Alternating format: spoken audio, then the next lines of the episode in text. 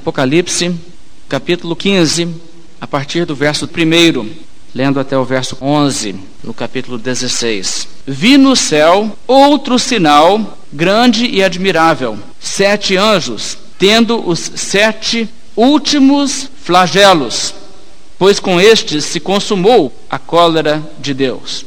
Vi como que um mar de vidro mesclado de fogo, e os vencedores da besta, da sua imagem e do número do seu nome, que se achavam em pé no mar de vidro, tendo harpas de Deus, entoavam o cântico de Moisés, servo de Deus, e o cântico do Cordeiro, dizendo: Grandes e admiráveis são as tuas obras, Senhor Deus Todo-Poderoso. Justos e verdadeiros são os teus caminhos, ó Rei das Nações. Quem não temerá e não glorificará o teu nome, ó Senhor? Pois só tu és santo.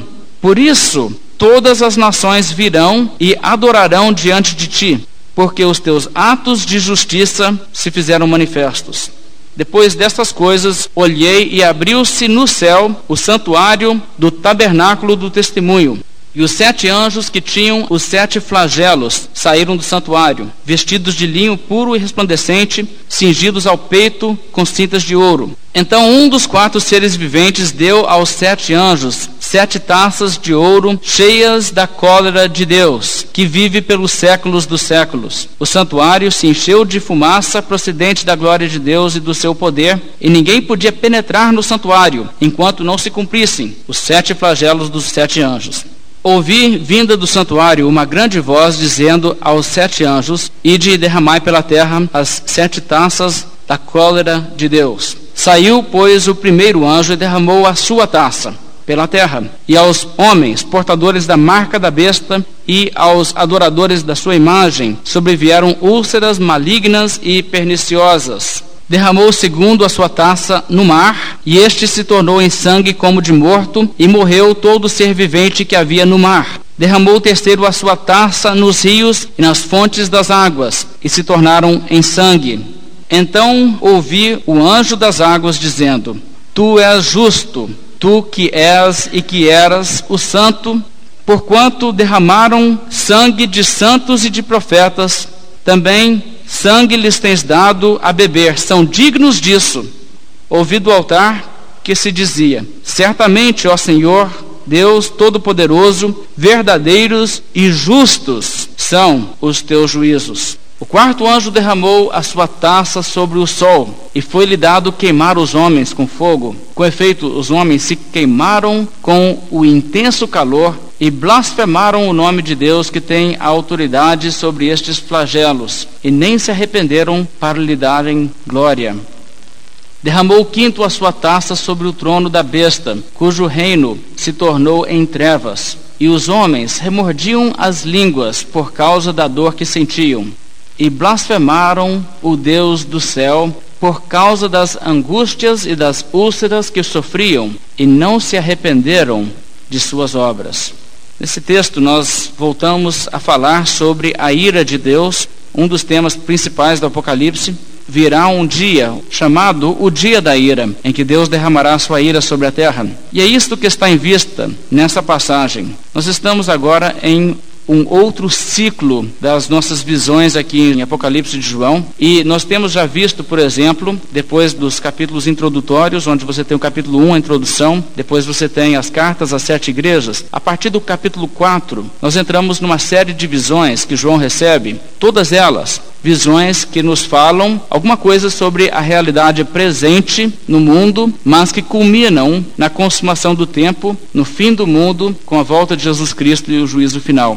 Então o Apocalipse já nos falou três vezes sobre o dia do juízo e a volta de Cristo. E nós vamos ver que aqui agora vai falar novamente sobre isto. Mas vamos recapitular um pouco para nos situarmos bem nesta altura do nosso estudo de Apocalipse e entendermos o progresso que está havendo nessas visões. Vamos voltar para o capítulo 6. No capítulo 6 nós temos os selos, os sete selos o primeiro destes ciclos de visões nos traz o juízo de Deus sobre o mundo na sua forma presente, através de alguns dos símbolos, e do juízo vindouro. Então você pode recordar aqui no capítulo 6, por exemplo, a partir do versículo 1, o primeiro selo. Vi quando o cordeiro abriu um dos sete selos e ouvi um dos quatro seres viventes dizendo, como se fosse voz de trovão: Vem. Vi então, e eis um cavalo branco, e o seu cavaleiro com um arco, e foi-lhe dada uma coroa, e ele saiu vencendo para vencer. Esse símbolo, nós já explicamos, refere-se aos conquistadores que aparecem no mundo, que querem andar triunfantes em cavalos brancos, conquistando. E isto traz aflições aos homens. Verso 3 continua dizendo: Quando abriu o segundo selo, ouviu o segundo ser vivente dizendo: Vem. E saiu outro cavalo, vermelho, e ao seu cavaleiro foi-lhe dado tirar a paz da terra, para que os homens se matassem uns aos outros. Também lhe foi dada uma grande espada. Este segundo selo nos fala das guerras, dos conflitos entre os homens, onde os homens se matam. O verso 5. Quando abriu o terceiro selo, ouvi o terceiro ser vivente dizendo: Vem. Então vi, e eis um cavalo preto, e o seu cavaleiro com uma balança na mão. E ouvi uma como voz no meio dos quatro seres viventes, dizendo: Uma medida de trigo por um denário, três medidas de cevada por um denário, e não danifiques o azeite e o vinho. Aqui então nós temos a fome, a falta de alimentos que vem sobre nações e povos, e muitas pessoas morrem por isso. E nós vemos também no verso 7 o quarto selo. Quando o cordeiro abriu o quarto selo, ouvi a voz do quarto ser vivente dizendo: Vem. E olhei, e eis um cavalo amarelo, e o seu cavaleiro, sendo esse chamado Morte, e o inferno o estava seguindo, e foi-lhe dada autoridade sobre a quarta parte da terra para matar a espada pela fome, com a mortandade, ou seja, a peste, e por meio das feras da terra. Então, esta quarta palavra nos fala a respeito do fato que há também essas outras coisas como a mortandade, a peste, juntamente com as guerras e outras coisas, a fome, que juntam para trazer sobre os homens castigo de Deus constante. E o mundo vive debaixo dessa condição, onde há guerras, há fomes, pestilências, as pessoas estão sempre morrendo e após a morte indo para o inferno. E essa é uma realidade que nos mostra manifestações presentes da ira de Deus não ainda futura. Ainda o quinto selo que está aí nos mostra que a igreja continuaria a ser perseguida durante o período atual até a volta de Cristo, até que o número se complete daqueles que devem ser mortos pelo testemunho de Cristo. E então o sexto selo, pulando ao verso 12, nos mostra agora sim o fim. Veja novamente o verso 12. Vi quando o cordeiro abriu o sexto selo e sobreveio grande terremoto o sol se tornou negro como saco de crina, a lua toda como sangue. As estrelas do céu caíram pela terra, como a figueira, quando abalada por forte vento, deixa cair os seus figos verdes. E o céu recolheu-se como pergaminho quando se enrola, ou seja, o céu deixou de existir, não, não está mais lá. Então todos os montes e ilhas foram movidos dos seus lugares, os reis da terra, os grandes, os comandantes, os ricos, os poderosos, e todo escravo e todo livre, se esconderam nas cavernas, nos penhascos dos montes, e disseram aos montes e aos rochedos: Caí sobre nós, e escondei-nos da face daquele que se assenta no trono e da ira do cordeiro, porque chegou o grande dia da ira deles. E quem é que pode suster-se? Então aqui nós temos esse quadro que nos retrata o juízo final, Jesus Cristo voltando, o céu deixando de existir, a terra deixando de existir. Chegou o dia do juízo e os homens que não estão preparados para esse dia em desespero, querendo de alguma forma se esconder, mas não tendo como. Esse quadro então já nos foi apresentado. Depois nós chegamos ao capítulo 8, e o capítulo 8 até o capítulo 11 nos mostra também o sétimo selo sendo aberto, apresenta-se então essas sete trombetas. E as sete trombetas nos mostram um outro ciclo aqui de realidades representando, primeiramente, manifestações presentes, atuais da ira de Deus, através das catástrofes, das guerras, das coisas que Deus soberanamente, conduzindo a história, traz sobre os homens manifestações presentes da sua ira. Mas depois nós encontramos também que isso culmina na destruição deste mundo no juízo final. Então vamos notar isso também a partir do verso 7 no capítulo 8. O primeiro anjo tocou a trombeta, e houve saraiva e fogo de mistura com sangue, e foram atirados à terra. Então foi queimada a terça parte da terra, das árvores e também toda a erva verde. Aqui as catástrofes que atingem o habitat humano. O verso 8.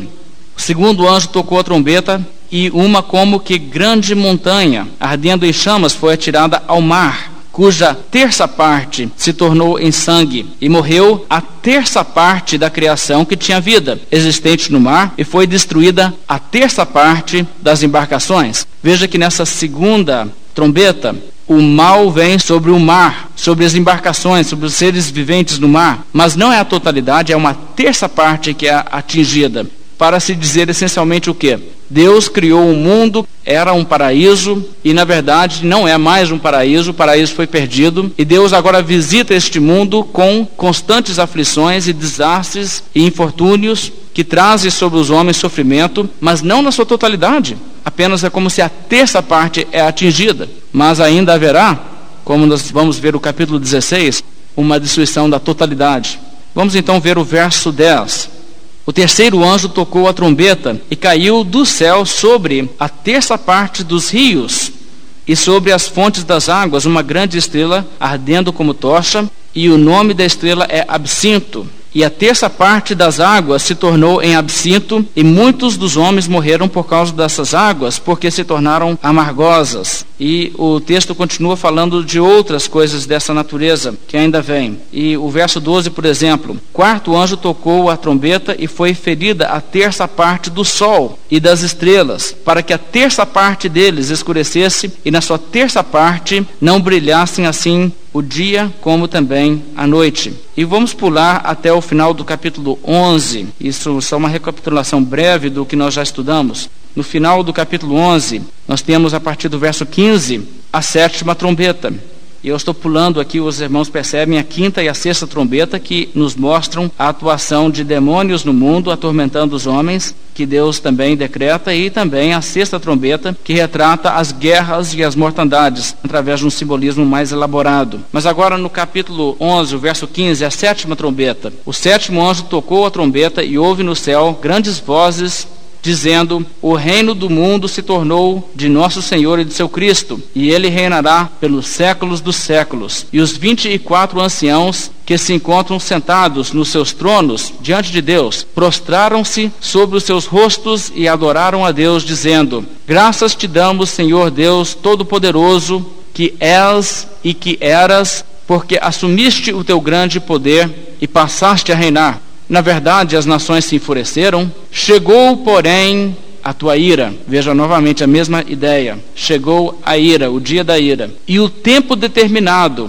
o dia marcado, para serem julgados os mortos, e para se dar galardão aos seus servos, os profetas, os santos e aos que temem o teu nome, assim os pequenos como aos grandes, e para destruíres os que destroem a terra. Então aqui nós encontramos novamente o dia da ira, o dia do juízo dos mortos. Chegou aqui também com a sétima trombeta. Nos capítulos 12 a 14, nós temos ainda outro ciclo de visões que nos retrata já de uma forma bem diferente a realidade. Nos retrata aqui a luta entre Satanás e Cristo, onde Satanás quis matar a Cristo, não podia, se volta contra o povo de Cristo e persegue. O capítulo 13 nos mostra como ele faz uso da besta, do falso profeta. Capítulo 14 nos mostra a resposta de Deus, que o povo de Deus triunfará, sim, e que Deus trará ruína sobre o império do mundo, Deus trará castigo sobre os ímpios e Deus trará, por fim, o juízo. Mas os servos de Deus terão bem-aventurança eterna.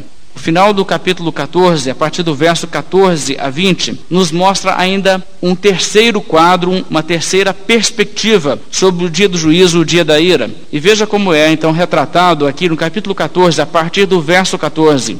Olhei e eis uma nuvem branca, e sentado sobre a nuvem, um semelhante ao filho do homem. Então é Jesus sobre as nuvens, vindo, tendo na cabeça uma coroa de ouro e na mão uma foice afiada Outro anjo saiu do santuário gritando em grande voz para aquele que se achava sentado sobre a nuvem: Toma a tua foice e ceifa, pois chegou a hora de ceifar, visto que a seara da terra já secou. E aquele que estava sentado sobre a nuvem passou a sua foice sobre a terra, e a terra foi ceifada. Então, aqui representando Jesus Cristo vindo sobre as nuvens, retirando do mundo o seu povo. Isso retratado como uma ceifa, onde se tira ali da plantação o que é de interesse. O trigo agora é recolhido para estar junto com o seu Senhor. Ainda resta o joio para ser tratado. O verso 17 então nos mostra a segunda etapa dessa realidade que acontece no dia da volta de Cristo. O verso 17 nos diz: Então saiu do santuário que se encontra no céu outro anjo, tendo ele mesmo uma foice afiada. Saiu ainda do altar outro anjo, aquele que tem autoridade sobre o fogo, e falou em grande voz ao que tem a foice afiada, dizendo: toma a tua foice afiada e ajunta os cachos da videira da terra, porquanto as suas uvas estão amadurecidas. Ou seja, chegou a hora de uma outra ceifa também, as duas ceifas, recolher o povo de Deus para Cristo e este outro anjo que vem encarregado de ajuntar os ímpios do mundo para a matança. O verso 19, então, retrata como uvas sendo pisoteadas. Vamos ler os versos 19 e 20. Então o anjo passou a sua foice na terra e vindimou a videira da terra e lançou-a no grande lagar da cólera de Deus. Quer dizer, estes aqui são destinados para a ira de Deus, para a cólera de Deus. Então são como que amontoados, como uvas, umas em cima das outras, para serem pisoteadas, esmagadas. E o verso 20 diz: E o lagar foi pisado fora da cidade, e correu o sangue do lagar até os freios dos cavalos, numa extensão de mil e seiscentos estádios. E como nós explicamos, essas dimensões são simbólicas para dizer que é por toda a totalidade da terra. No mundo inteiro, onde estiver os ímpios, eles serão massacrados nesse dia pelo próprio Senhor Jesus como diz pela palavra da sua boca, representado como uma espada que sai da sua boca. Em outros textos que nós olhamos no outro estudo, é retratado como que Jesus Cristo vem e pisoteia as uvas, dessa maneira esparramando para todo lado o sangue. Então isto é o que está nos sendo retratado aqui. Agora, tendo então visto esses três ciclos de visões até aqui, o que os irmãos devem perceber é o seguinte: cada quadro nos mostra a realidade presente as catástrofes e os sofrimentos que os homens têm agora por causa da ira de Deus, a luta que a igreja sofre agora por causa do conflito que existe no mundo e a ira contra Deus e o seu povo. Mas todos esses quadros culminam na consumação do século, quando o Senhor Jesus Cristo volta e traz o juízo final. Então é como se todos eles estivessem nos dizendo: agora as coisas estão assim. No presente a igreja sofre, também Deus traz ira sobre o mundo no presente, mas um dia Jesus vem e então, quando ele vier, haverá um acerto final. No capítulo 15 e 16, nós entramos no quarto ciclo que nos vai falar desta maneira, mas existe um certo progresso aqui. Não é como se cada vez as visões de Apocalipse nos falassem exatamente a mesma coisa, repetidamente. Os irmãos podem perceber que não é só isso que acontece. Existe mais informação a cada vez que isso é feito. Mas existe também um progresso escatológico Aqui, a esta altura, nós estamos chegando mais perto do fim do livro, então é como se a perspectiva focalizasse agora mais para o fim. Ao invés de olhar tanto o que está acontecendo no presente, o livro de Apocalipse vai mais e mais e mais transferir a sua ênfase nesses ciclos de visões para o que vai acontecer no fim.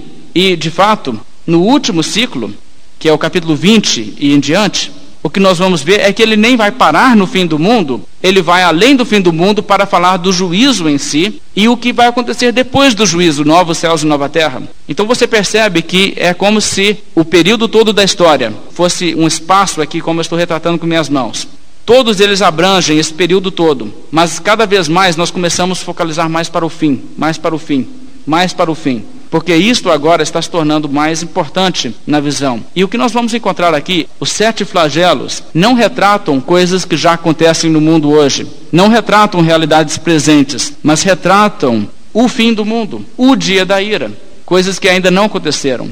É como se os sete flagelos são uma ampliação e uma explicação mais detalhada do sexto selo e da sétima trombeta, o fim do mundo. E isso é o que está em vista aqui. E nós vamos então perceber isso à medida que nós estudamos. Vamos então olhar no capítulo 15 agora, a partir do versículo 1. E aqui nessa primeira palavra já nos indica alguma coisa do que será o assunto. Vi no céu outro sinal, outras visões, João está recebendo, grande e admirável. Sete anjos, tendo os sete últimos flagelos pois com estes se consumou a cólera de Deus. Agora, as palavras aqui devem ser observadas. Os sete últimos flagelos. Últimos significa últimos. Depois desses não haverá outros. Não haverá outros castigos além destes. Estes são os castigos finais.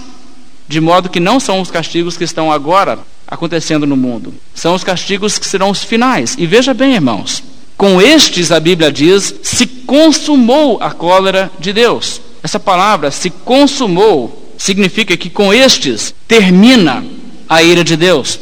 Com estes, a ira de Deus se esgota. Quando estes sete flagelos desenrolarem, não sobrará mais nada da ira de Deus para um grande dia da ira posterior. E isso que nós estamos falando, irmãos, nos ajuda a compreender o que se trata estes flagelos que estão aqui descritos. Nós vamos olhar cada um, tentar entender o que é a mensagem que eles nos trazem.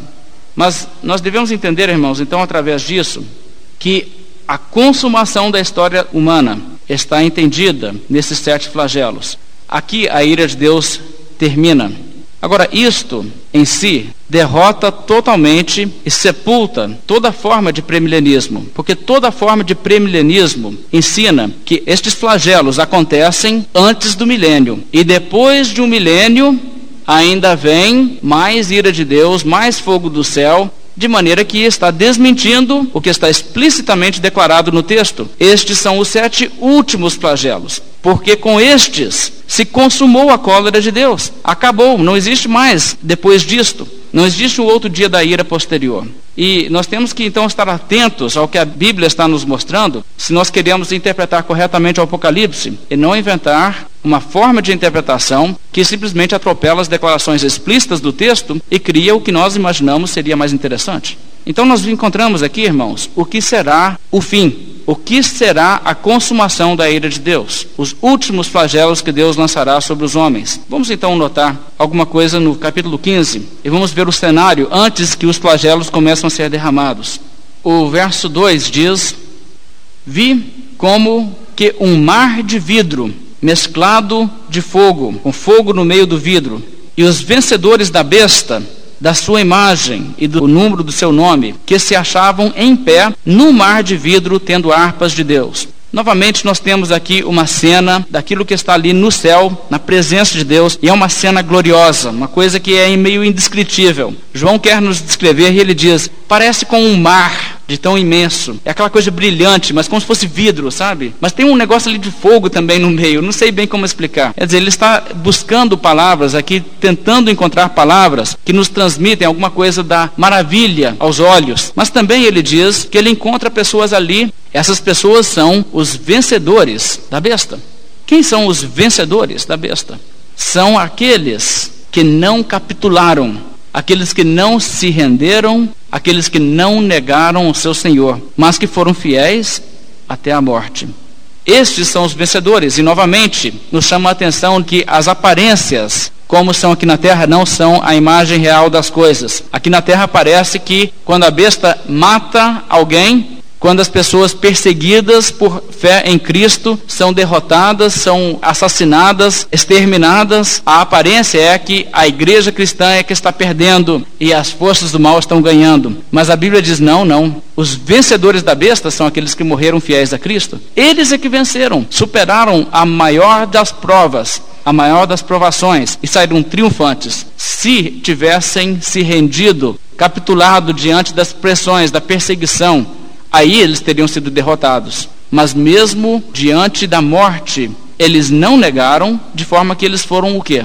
Vencedores. Estes é que são os vencedores, venceram a maior das provações e triunfaram sobre todos os obstáculos e chegaram à presença de Deus. E isto então é retratado como sendo o maior triunfo o triunfo sobre as lutas, as dificuldades, as pressões, mas permanecendo fiel a Deus. Estes então são os vencedores, os que venceram a besta, venceram a imagem do seu nome, ou seja, aqueles que não se corromperam fazendo ali o sacrifício ao imperador romano, não vacilaram diante das perseguições, mas mantiveram-se fiéis. Estes então estão ali junto a Deus. E é interessante a posição em que eles estão. Eles estão, diz a Bíblia, sobre este mar de vidro mesclado com fogo. Interessante que o mar no Apocalipse é um símbolo para a transcendência de Deus. O fato de nós não podemos estar na presença imediata de Deus, nós temos que estar de uma certa maneira distantes.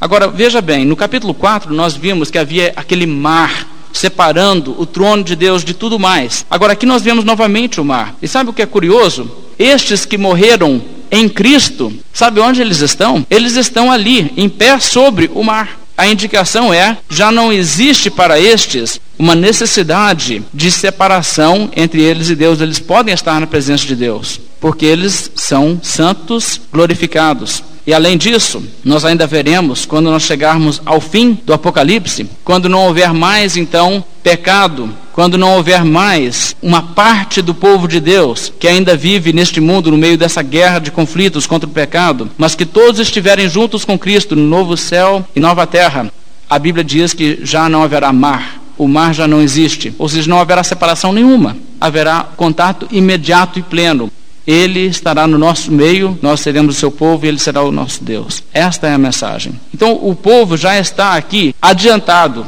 juntos ali com Deus sobre o mar de vidro. Não existe um mar entre eles e Deus. Nós vamos ver ainda o que diz o verso 3. Entoavam o cântico de Moisés, servo de Deus, e o cântico do cordeiro, dizendo: Grandes e admiráveis são as tuas obras, Senhor Deus Todo-Poderoso. Justos e verdadeiros são os teus caminhos, ó Rei das Nações.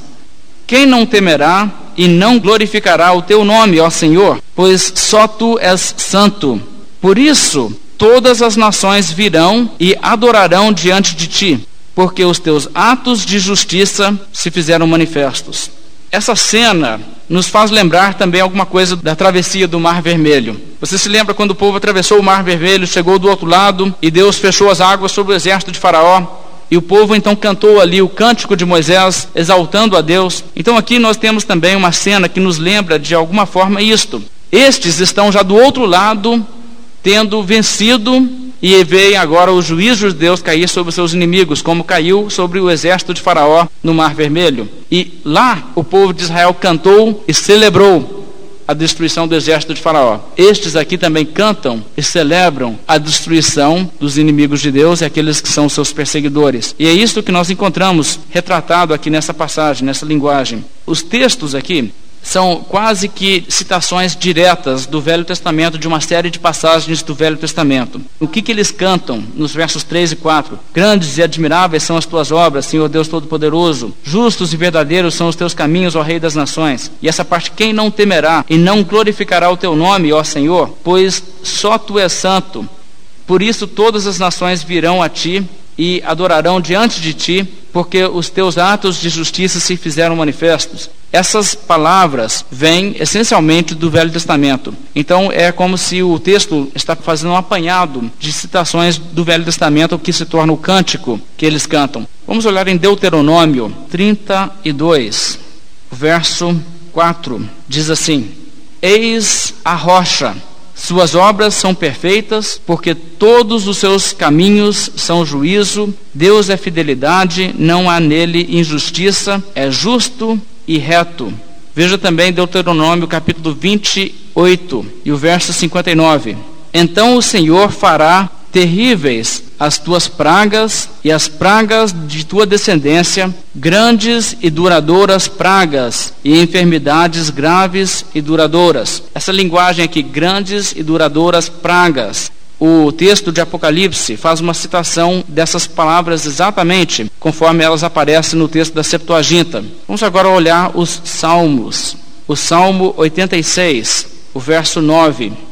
Todas as nações que fizeste virão, prostrar-se-ão diante de ti, Senhor, e glorificarão o teu nome. Veja que tem o mesmo conceito que nós encontramos no Apocalipse. E o Salmo 98, o verso 2.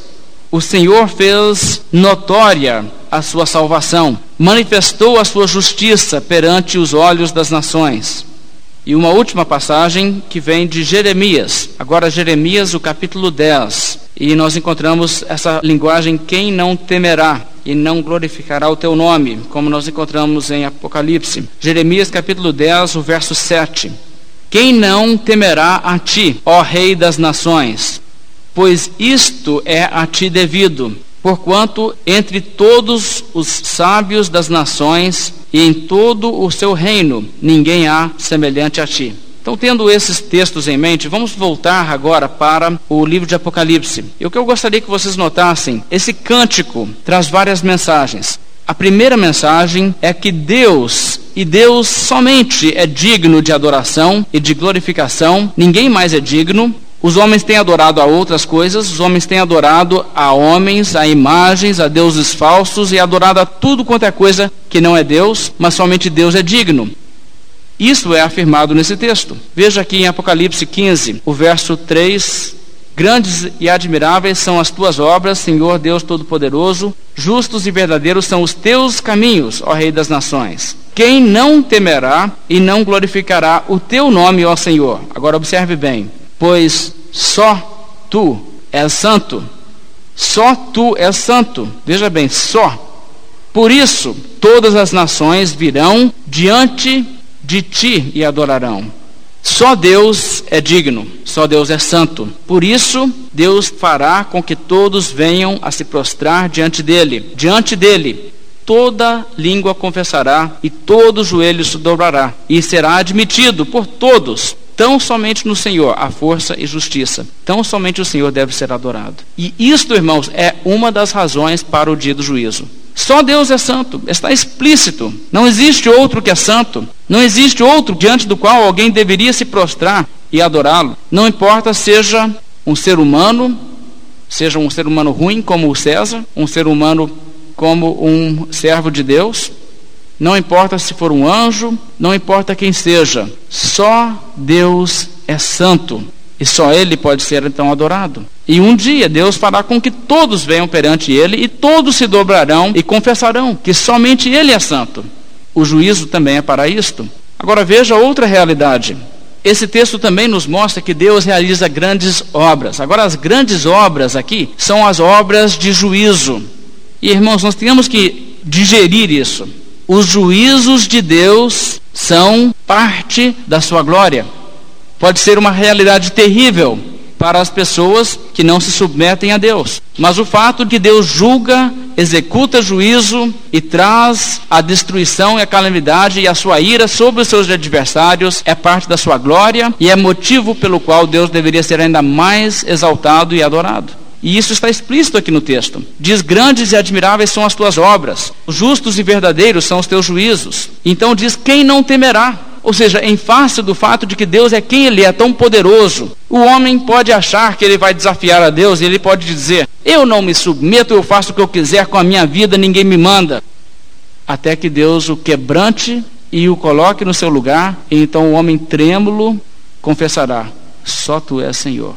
E isso traz glória para Deus. Ninguém desafia a Deus e vence. Quem desafia a Deus não é capaz de se sustentar, Deus é capaz de humilhá-lo. E Deus humilhará a todo arrogante que não se submete à sua lei.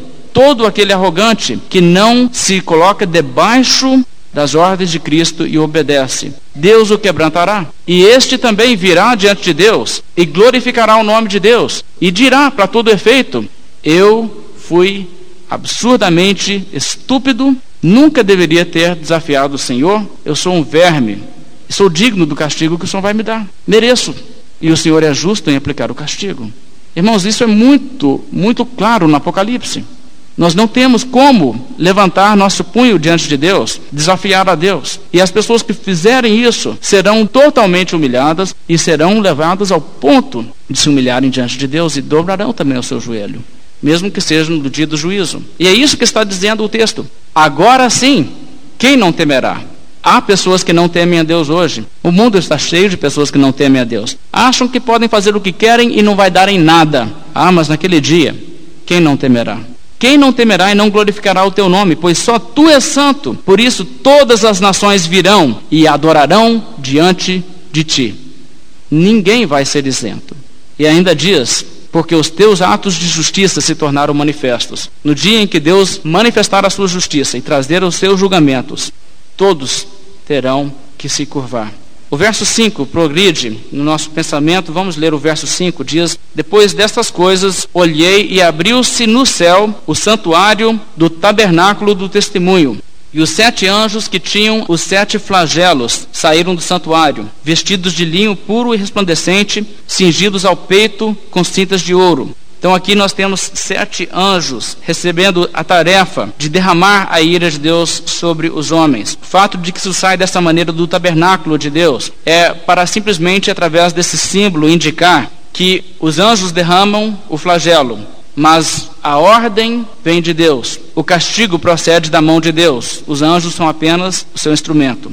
O verso 7 ainda diz: então um dos quatro seres viventes deu aos sete anjos sete taças de ouro cheias da cólera de Deus, que vive pelos séculos dos séculos. O santuário se encheu de fumaça procedente da glória de Deus e do seu poder, e ninguém podia penetrar no santuário enquanto não se cumprissem os sete flagelos dos sete anjos. Isso é interessante porque nos mostra que essas coisas acontecem praticamente juntas. Não são coisas que acontecem ao longo de um longo prazo espaçado mas a glória de Deus enche o santuário, o santuário se enche de fumaça e ninguém pode penetrar no santuário agora até que termine todos os sete flagelos. O que significa essa questão de ninguém poder entrar no santuário? É possível que a intenção do texto seja que não existe mais oportunidade para ninguém fazer intercessão por ninguém agora. Uma vez isso começa, acabou-se. Porque afinal de contas, irmãos, quando a Bíblia fala sobre a ira de Deus, a Bíblia nos mostra que nós podemos interceder pelas pessoas, não é? Nós podemos clamar pelas pessoas, rogar por elas,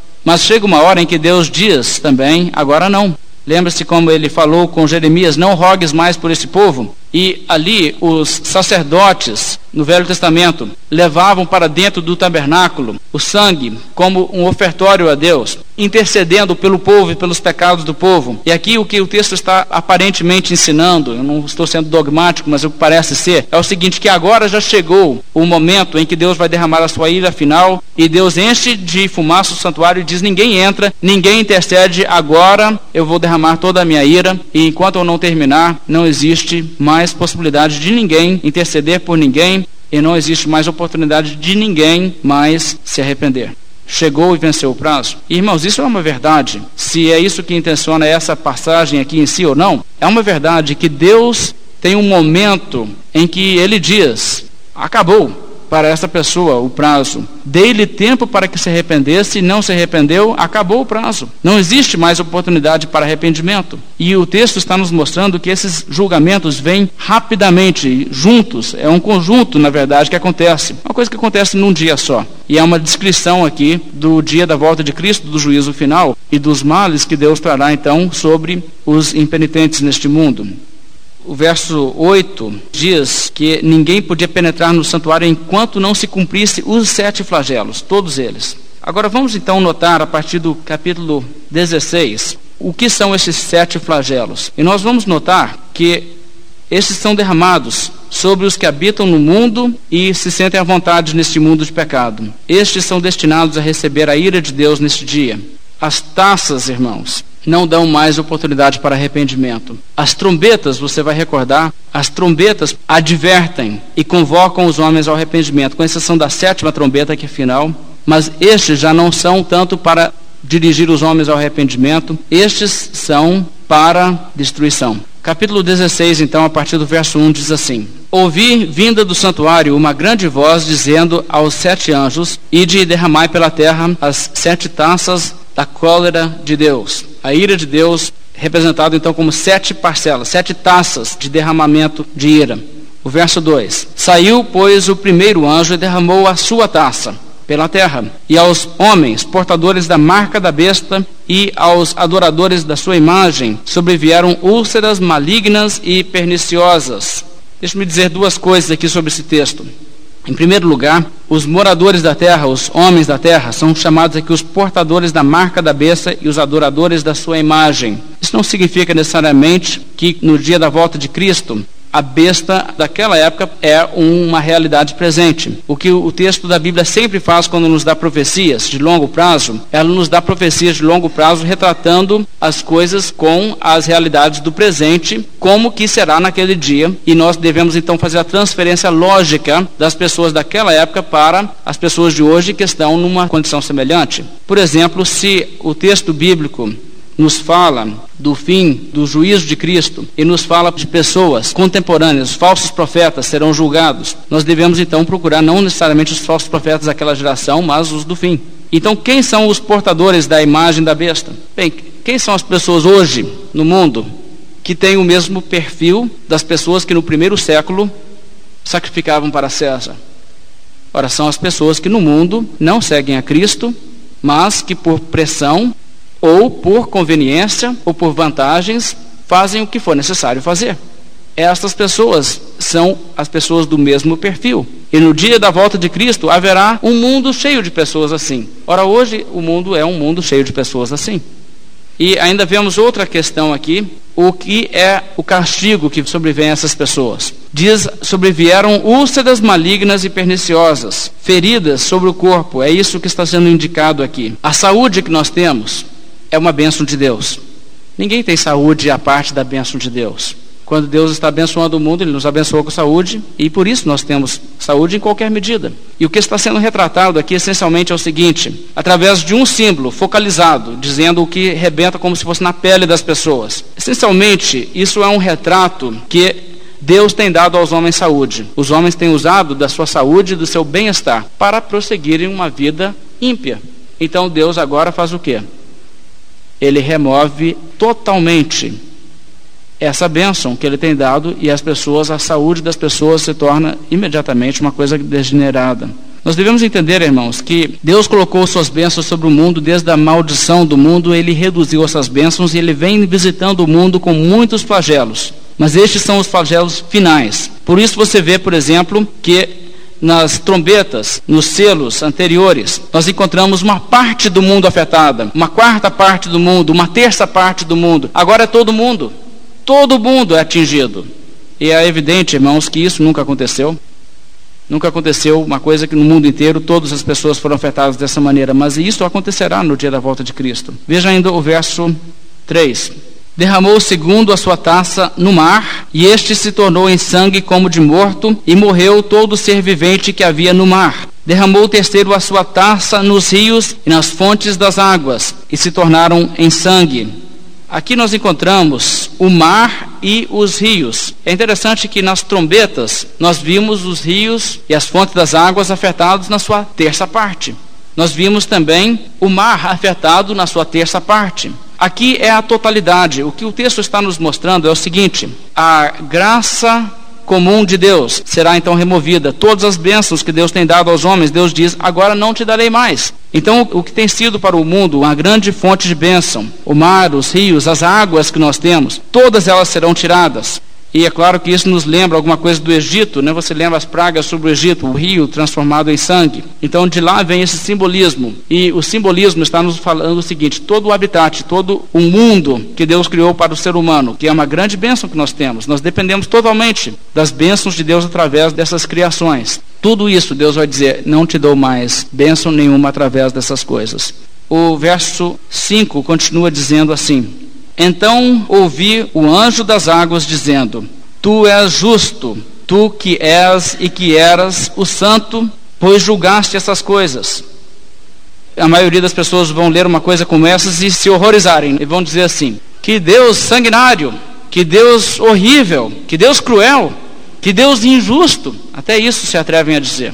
Olha, isso apenas reflete o grau de corrupção de nossa própria mente, que nós não conseguimos entender quem é que está certo e quem está errado, quando Deus traz sobre o mundo juízos dessa natureza, juízos absolutos, destruição absoluta, castigo sem igual, totalmente dentro do seu direito de fazer. Poderia, aliás, ter feito isso há muito tempo.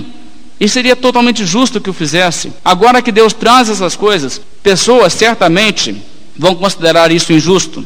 Pessoas vão dizer: é absurdo Deus nos tratar assim mas da perspectiva do céu, que entende a realidade da santidade de Deus, a justiça de Deus e a maldade do homem, o céu proclama em alto e bom som. É justo, é merecido. É exatamente o que esse povo sempre mereceu. Aliás, Deus teve muita, muita paciência de não ter feito isso há muito tempo. Então, irmãos, é essa a mensagem da Bíblia. E eu, eu queria que os irmãos entendessem isso. Porque se vocês não entendem isso, vocês realmente não estão entendendo não só o Apocalipse, vocês não estão entendendo a Bíblia como um todo. O homem é um miserável diante de Deus que não merece benefício e bênção nenhuma. É um rebelde, afronta Deus todo dia e é digno sim que Deus varra ele para o inferno e diga a ele: fica aí pelos séculos dos séculos.